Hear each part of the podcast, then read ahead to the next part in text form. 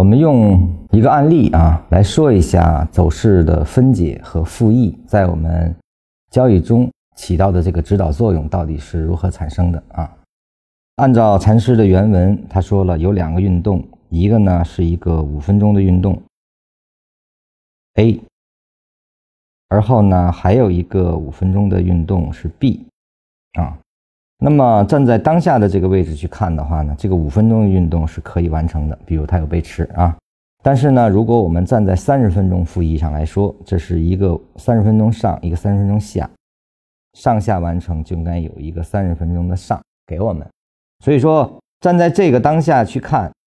在五分钟去观察的话，它是一个完成；但站在三十分钟上去看，它就是一个未完成。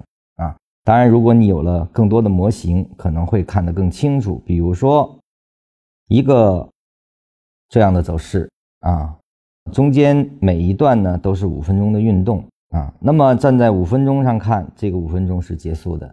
但是站在三十分钟去看的话，这个三十分钟中形成这个地方应该有一个 B 的离开，也说它虽然未来对应的是一个五分钟下结束，走一个五分钟的反向。但在三十分钟意图上呢，它就是一个更完整的 B 的运动在展开了啊，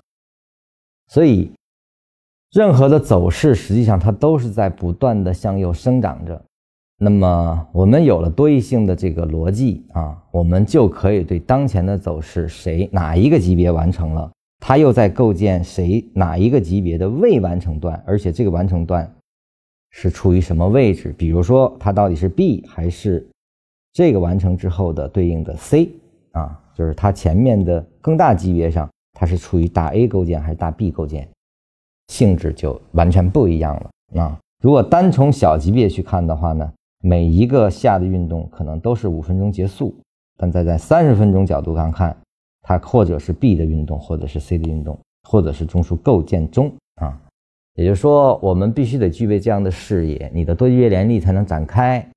你要具备多级别联立，你才能看清走势的这个多层次如何相互作用，如何产生了从最小级别逐渐的生长成更大级别的这个花开花落的过程啊。那么这些都需要掌握结合律，掌握多义性，你才能够不能单看某一级别去想问题，而是它一定是站在一个其大无外、其小无内的各种级别的考察下。你才能说未来的这个向上的可能性运动到底是走哪一个级别的哪一段？